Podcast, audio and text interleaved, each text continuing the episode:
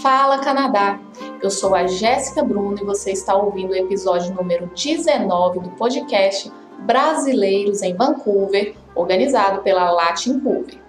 E como é de costume, é bom lembrar que a Latin ajuda você a se conectar e crescer por meio da cultura e dos negócios.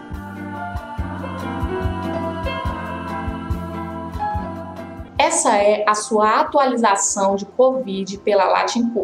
Na Colômbia Britânica, as autoridades de saúde estão começando a parecer mais esperançosas com a perspectiva de suspender as restrições do Covid-19 conforme o programa de vacinação da província que se acelera. Durante o briefing público de terça-feira sobre a pandemia, a oficial de saúde provincial, doutora Bonnie Henry, disse que o plano de BC de adiar a segunda dose da vacina para chegar a mais pessoas com mais rapidez também deveria significar um fim mais rápido das restrições. Ela disse: Sabemos que não temos que esperar por uma segunda dose para suspender as restrições se pudermos proteger um número suficiente de pessoas e pudermos interromper a transmissão em nossas comunidades. Na Colômbia Britânica, agora se espera que todo adulto elegível que deseja uma vacina receba sua primeira dose até o final de julho. O plano é espaçar as doses em quatro meses uma decisão que Henry disse ser a melhor baseada na ciência e nos dados. Até agora, BC administrou 283.182 doses da vacina Covid-19, incluindo 86.537 segundas doses. Até terça-feira, havia 4.679 casos ativos de Covid-19 em BC. Dessas, 243 pessoas estão hospitalizadas, incluindo 63 em terapia intensiva. O número total de pacientes hospitalizados está agora em seu nível mais alto desde 6 de fevereiro. Até o momento, a província confirmou 182 casos de variantes preocupantes cerca de um quarto desses casos parecem estar relacionados à transmissão na comunidade. Como a média contínua de sete dias de novos casos de Covid-19 e o número de pacientes hospitalizados com a doença continuam a subir, as autoridades de saúde dizem que a vacinação generalizada é necessária antes que as restrições possam ser suspensas. Mas pessoas vacinadas seja em Nanaimo, Nelson ou North Vancouver, torna todos nós mais seguros, disse a oficial de saúde da província, doutora Bonnie Henry. E o ministro de Saúde, Adrian Dix, em um comunicado escrito na quarta-feira sobre a pandemia. Mais pessoas vacinadas, seja em Nanaimo, Nelson ou North Vancouver, torna todos nós mais seguros, disse a doutora Bonnie Henry e o ministro da Saúde Adrian Dix, em um comunicado escrito na quarta-feira sobre a pandemia. Até que tenhamos o próximo nível de proteção da comunidade, também manteremos o curso com nossas medidas de segurança. Permaneceremos pequenos e locais. Vamos continuar e chegar aos dias pós-pandemia.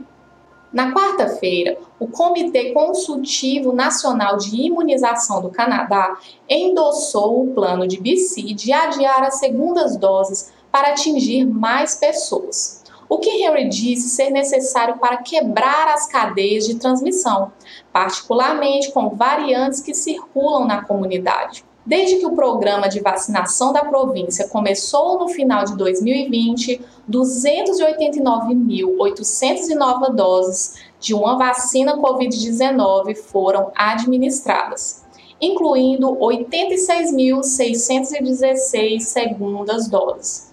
Na quarta-feira, 1.372 pessoas em BC perderam suas vidas para a Covid-19 de 81.909 casos confirmados.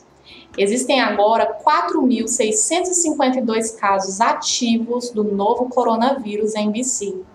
Um total de 200 casos de variantes preocupantes foram agora confirmados em BC. Não é só minha aqui, também passa sozinha. Dia da Mulher Março é a época para comemorar as conquistas das mulheres. O Dia Internacional da Mulher foi lançado no domingo 8 de março de 1914. Historicamente, as celebrações desse dia têm sido usadas para promover o direito das mulheres e a igualdade de gênero. No entanto, embora as mulheres em todo o mundo tenham feito grandes avanços, sabemos que até mesmo o Canadá tem um longo caminho a percorrer antes de se considerar verdadeiramente igualitário em termos de gênero. Em 1995, o Canadá ocupava o primeiro lugar no Índice de Igualdade de Gênero das Nações Unidas. Hoje, o Canadá ocupa o 25º lugar, enquanto o Brasil é apenas o centésimo trigésimo. Mas apesar disso, muitas conquistas foram feitas nos últimos anos no Brasil, como o futebol, por exemplo, que era proibido de ser jogado por mulheres até o fim da década de 70. E hoje nós temos uma das melhores seleções de futebol feminino do mundo. Feliz Dia da Mulher para cada uma de nós. E ainda essa semana tivemos o privilégio de conversar com a Catherine do Music Hack e a Paola Murilo. Vamos acompanhar. Hey, Catherine. It's nice Hi. to meet you. Thank you so much yeah. for your time with us. oh, it's so great to be able to chat with you. Yeah, it's a pleasure to meet you. Uh, Catherine, just gonna just say a little bit about mm-hmm. you. You can you can help me with that, but you owns and operates uh, your own video production company mm-hmm. for almost a decade now. You create music yeah. videos, courses, dedicate social media content for musicians and a small business as well, all over BC. Is that correct? Yeah. Yeah. And also, well, you present the master class, Collab Savvy Solo, and well, how to collaborate with uh, your fellow musicians online using Instagram. So, Catherine, well, for who is not familiar with this expression, uh, like me, like we are talking, can you explain uh, for us uh, what is Collab Savvy Solo? Sounds amazing. um, the whole idea from it for it came to me last year. Um, I was already working on a couple different e-courses to put out for musicians to learn how to just do some basic video editing, basic uh, filming at home um, using the tools around them. And then COVID hit, and it was like, oh my goodness, I really need to get a move on and put this out. Um, so there was the main one that I wanted to put out was just called Collab Savvy, which was being able to collaborate with musicians that you already know. And this was because of COVID, really, that all of us, we wanted to be around our musicians and our friends and still be able to play music. But how do you do that? Who starts the bed tracks? Who, what, do you put it in Dropbox? Like, who do you, how do you share it around? All that kind of stuff. Um, and then I realized, with that being such a huge topic, that creating Collab Savvy solo would be a really great place to start because it can literally just be one person and seeing a really great piece online that you want to collaborate over using your smartphone and just some really great things that you have at home to be able to collaborate with people online. Oh, it sounds so cool. So at the same time, you teach, you support, all these artists. Can you tell us a little bit further what people can expect, for example, uh, to see a masterclass, which will be on March 9th? Um, so what they'll be able to learn, it's, it's going to be a lot quicker than what my e-course is for sure, but I'm going to try to compact it into uh, about 45 minutes of talk, taking you from that first point where you find someone that you want to collaborate with um, the programs to use, how to use your smartphone of any kind to be able to set yourself up, getting that piece of footage off your phone, being able to then play along with it and record yourself, and then um, hopefully giving some support into how to edit it as well. But um, also, it'll be open to questions that people have around any of that kind of subject. Um, just, I love anything techie um, for musicians and being able to support them get their music out there. So yeah, I'm excited. Yeah, well, are you excited for that? Right? Yeah. Yeah, and well, you told it that this idea just became on the pandemic. Um, I I would like you to say it's it's kind of it's hard, but you need to like define a new way to express yourself, right, and create new mm. content now during the pandemic. Well, I was getting into a lot of discussions with people way before the pandemic, like 2018, 2017, that um, I felt like the way forward was to be an online musician. And I had so many people that are just like, you're crazy. It has to all be touring. And it totally is. And I miss that all so much. but then when COVID hit, it was like, oh my goodness, I should have started this when I first started talking about it. So I'm really glad that this has come about because all of these topics now, um, they're out there. There's so much content out there for people to be able to get more education or musicians to get more education on how to put out music. And that's all I want to do is be able to help people get their music out there. Well, and you can tell her how people can subscribe for your masterclass. Yes, so that is through the Latin Latincouver website. Um, it is Hack Your Art. Let me start that again. Is it Hack Your Art or Hack the Music Hack? Mm-hmm. The music. The hack. music hack. Yeah. Do you want to ask that question again? yeah, sure. Do you want me to ask you again? Um, the music hack. This is I did this as well when I was recording that little video for Renata. I kept saying I have yeah, so many bloopers. Check. There's no problem at all. Yeah. Okay. Um, so people can find and register for the music hack. Um, mine is March 9th uh, on the Latincouver website and uh, or on my Instagram, on the Latincouver Instagram, you just click the link in the bio. Um, there's tons of ways to be able to find that link to sign up. Yeah, on the website as well, right? Mm-hmm. Mm-hmm. Well, so we're talking about uh, create videos and how to be uh, how to be on social media, right? As a as a producer, as a musician, as an artist in general, this is very important for the career. So I would like you to say some musicians can feel a little bit afraid to expose mm-hmm. their their work or themselves in front of the cameras. We know that it's it's very hard and we don't know how to explain that, right? Even though you yeah. were very good communicating yourself, you know what you're talking about. So do you have like advice to give to them? And you're gonna talk a little bit about this on your masterclass. It's funny being a video producer um like a lot of my job is being the one holding the camera and getting the shot but so much of my job is being able to coach people to be able to speak on camera and um, or just to be comfortable. And really and truly the biggest advice that i could ever give to someone is that it's always going to go wrong at some point but the thing is is to be able to laugh about it and then try again. And that is where the best bloopers come from and you should keep them all by the way, because at the end of the day, they are the best content. Um, but yeah, it really, it just, it takes practice and nobody gets it right. Like I've been presenting on video for my father's video production company um, since I was like seven. So I've been doing this for a long time, and that's the only reason why I'm so comfortable in front of a camera. And so it's really just don't take it too seriously. Keep going and keep putting out the content no matter what, because it'll get better so fast. Well, I'm going to take some notes here uh, for myself as well.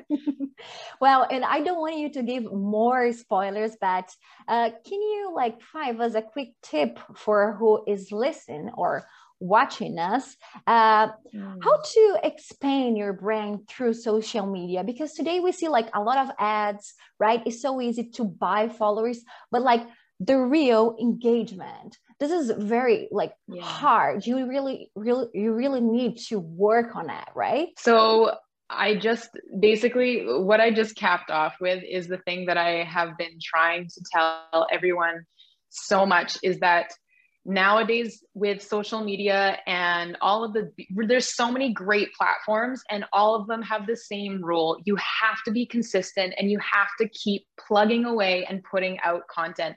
Nothing's going to happen quick overnight. The overnight success is really 10 years of work that kind of thing. The thing that will nudge those algorithms in your favor, the thing that will get you in front of those ads in the feed so that the ads don't show up and you come up is showing the algorithms that you are consistent. So every two days or every day or every week, choose the thing that you really want to do for your schedule and what's easiest for the amount of content that you have to share and then stick with it. And you're going to notice that after a month or two of really sticking with it, things are really going to start rising and then keep going. That's the biggest thing is consistency and that great quality content of you trying over and over again, even if you mess up. wow, it's amazing. Well, thank you so much for interview. I don't know if you want to invite people who is listening us or um, watching us through our channel on YouTube uh, for your masterclass. Yeah, yeah, March 9th. I can't wait. I'm so excited. There's going to be quite a few different things that people can take home with them afterwards, as well as the presentation. Um, no, I'm really excited. So everyone, please uh, go ahead and register at the Latincouver website, or if you're on social media platforms, go head over to Latincouver um, or my own pages and uh, hit that register link. Yeah, can you say for us uh, your page, please? Uh, Instagram. Mm-hmm. Oh yeah, my uh, my Instagram is Catherine Penfold Music. Okay. So head on over there. Yeah.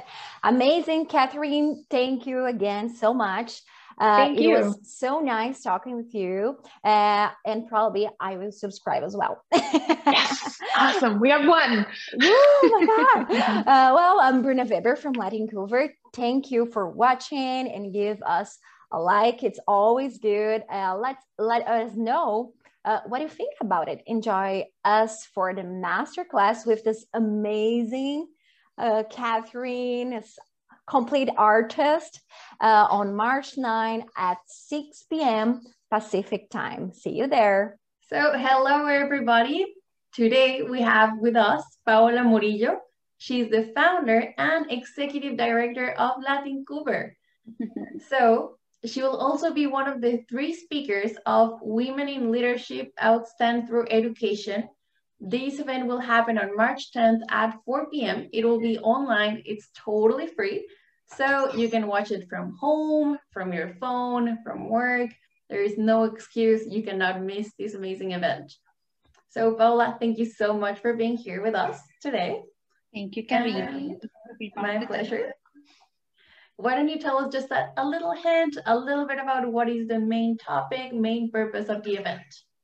Yeah, for sure, Karina. We're very excited about this event and especially me, because it's about women and about women who actually, through education, has been outstanding leadership.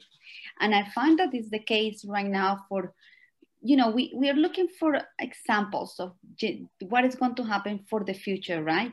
So we want to empower a lot of the women to come and see this event and also, and also men to be there and how we can work together to actually continue creating a better society. Okay, I, I love that. the idea. Yeah, no, it's a totally different like focus on the event. Yeah, and this time, uh, well, Latincouver is working more and more with universities, and in this part, in this partnership, we are working with Canada West University since last year, and we're trying to find ways to actually encourage more and more people to understand why why is important to go university? Why is is this the step that i need to take to go to the next level? And actually you do have a lot of experience a lot of background related to women and leadership together. Just just as an example we know that on 2017 paola you were invited personally to india to speak about women's higher education for leadership and social innovation how was that experience? What was it about? You know what? I was very surprised when I received an invitation and I was like, why, why me? Why, why do I have special to talk about? And, and honestly, when I went there, I was like, it's one of those like, one of us, it doesn't look like all of the rest because they were all professors and PhD. I was like, I, I, I don't have any of that. Like, well, I do have an MBA, but it was about higher education. But then I actually connected that, right? This was all of these schools, but I was kind of a case study, right? Of why it was important for women and especially women in color when we leave our home countries and we're trying to achieve something. And what, what do we use? What kind of resources do we use to actually get there? So I was talking about Latincouver and, and how uh, as a Colombian, move from one country to another and I arrived to of how do I navigate that world? And it happened that university really helped me to get there. And that was, I, I so I was pretty much, I'm like, oh, I, I get it. I'm the case study of why all these professors and people here are, are actually talking of, of, you know, why do we have to empower more women and, and, and the gender equity? Right? Because we, like, again, this event is going to be, we're talking about women, but it's not just about women. It's also about, you know, being able to connect women and men and why it's important both voices, right?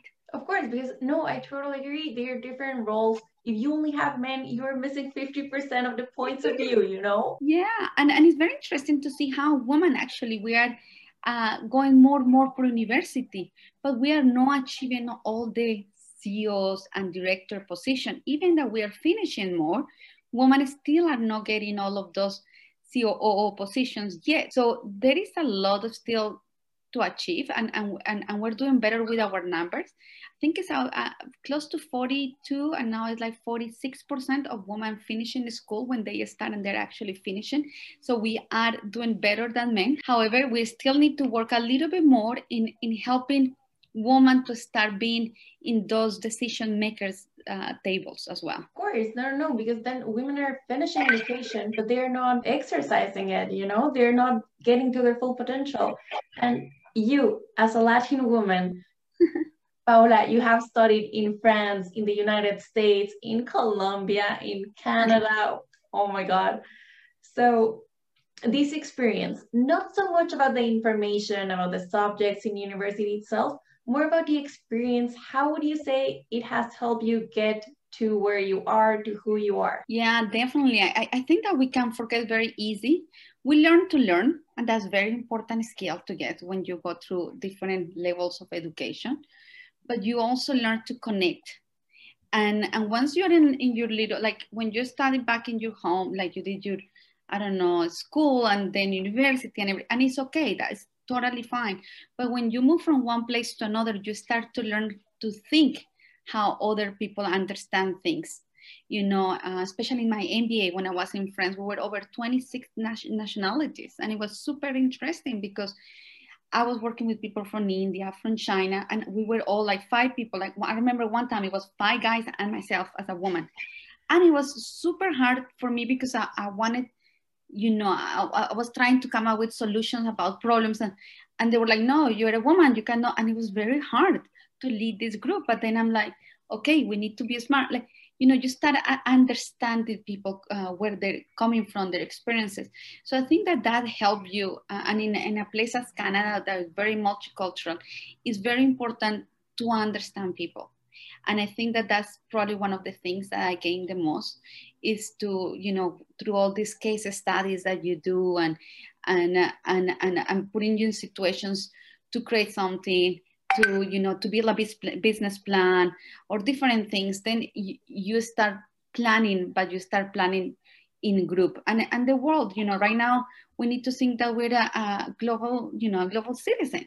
So if we want to go to the business world, if we wanted to, you know, is we need to think about how to connect with other people and how we can actually achieve our goals, but not alone together as well.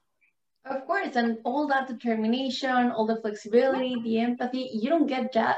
You don't get to learn that from your bubble or from your comfort zone. It's about getting out there, you know, about challenging yourself. And, and you know what? I think I have to say that it's very interesting how uh, women and men, we need to learn to understand why both are very useful and important for any decision making, right? Like the way how if you put a, a, a woman in a if you have a bunch of men in a in in a, one of the executive tables and then you have a woman, you have a, that woman brings something different to that table. The way how I say things, you know, just see the leader, just see different, you know, uh, residents, and we see how just with the pandemic, how women and men are acting. We come up with a different perspective. Which one is best? Maybe both are great. But I think when we have women in, in the decision table, that all actually create a better, um, better uh, the, the problems are solved in a different way. that it can help the companies to achieve their goals in a more sustainable, um, harmonic way. I will say. Totally. It's not about who is better or who speaks louder. It's about joining the working together, about working together, about what a woman and a man can bring because i think that we still are different i don't i i don't think that we should be thinking that we are like a man no we're not and, and we don't need to pretend to be a man i think that uh, that is that's maybe something that happened 20 years ago 30 years ago that we were trying to prove ourselves that we needed to do the same thing that men i think that we bring other things that it complement the decisions to make it something better, like to solve a problem, to bring a business in a in a in a in a more holistic way, right? Totally. You're putting the focus on why it's so important for women to also be leaders, like all the part you're missing by not having women as part of their leadership. So, and we need to empower ourselves. We need to tell. Um, one of the things in India that I just want to come up very quickly and, and, and just bring it up is that I remember saying, you know, what is the difference of men and women sometimes as a leader? Is that a woman will say, oh, thank you to so and so and this person because thanks to this person I am able to do that. And they thank everyone in the community. A man will talk about, I did this, I I achieved this, and I have this many degrees, and I and woman no. We tend to be more into the community, right? Into everyone but we still need to learn to be proud of what we achieve, you know, and be vocal and, and be, you know, and say, yes, I deserve to be here. And yes, I can fight for my salary. And yes, I can get that raise that I deserve, right? Because it tends to be harder for us to ask for those things that we also deserve, right? So we need to train ourselves to learn to have that way of thinking as well. So Paola, specifically about this, you know, any specific designated public, anybody you you think must hear this event, must attend? Who do you think it's the main public? You know what, Karina, I really would love to have not just women, but men. Because uh, sometimes we see uh, events for women and we just invite women and we just, and men say, oh, this is just for women. No, it's not about us just getting there all excited about, hey, yes, let's change the world. I think it's about how we change the world together about gender equity. And I think a man needs to understand and a, a woman needs to understand a man to come up with those solutions that we need to do right now in the world. So I, I really hope that men and women will join us on, uh, on March 10, uh, together with uh, our great speakers too, because we're going to not just um, inspire, but I'm hoping to help new generations to understand how to continue working together and why education will help them to go to the next level. So I'm, I'm looking forward to see many people there. Uh, we're going to, it's only one hour, one hour and a half that we're going to be there, but it's a free event. Thanks to all this craziness, we're able to access this kind of events. So let's take advantage, people that no matter where they are from right now, if they are in Chile, they are in States, they are wherever they are. We hope that you can join us, learn a little bit more about education in Canada as well. And yeah, connect uh, with, with the Latino community in, in just not in Vancouver anymore, but in the whole Canada and North America. No, of course. And this is not something happening just in Canada. As you said, this is happening worldwide. Yes, yes.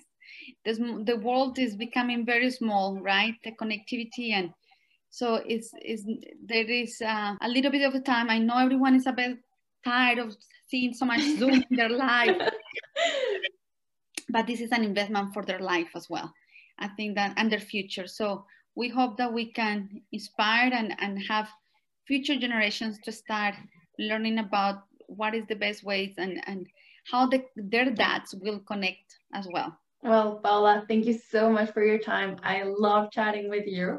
You just got me so excited about the event myself. I'm looking forward to see you there, Karina. you will. You definitely will. So Perfect. a huge thank you for the time, for the opportunity, and everybody who is out there listening. Precisely, as she said, it's online, it's free, super easy to register. Just need your email. All the information is right here, the link, the description. You cannot miss it. You cannot miss Paola, more women speaking about this. So we hope to see you there. We hope to see everybody there. We're super excited. And it's going to be the event of Women in Leadership Outstanding Through Education on March 10th at 4 p.m. So thank you. Thank you. Thank you, Karina. And thank you, everyone. See you there. And thank you to my beautiful Latincouver team. Very grateful for everything that they do. Thank you, Paola. Dúvidas, sugestões, entre em contato com a gente. Se você gosta do nosso trabalho e quer fazer parte da equipe, dá uma olhadinha no nosso site. Estamos sempre postando novas vagas e muitas atividades online que dá para você fazer da sua própria casa. A Latin Cover é uma organização sem fins lucrativos, então ajuda muito se vocês seguirem a Latin Cover nas redes sociais. Aqui foi a Jéssica Bruno e a gente se vê em breve. Até a próxima!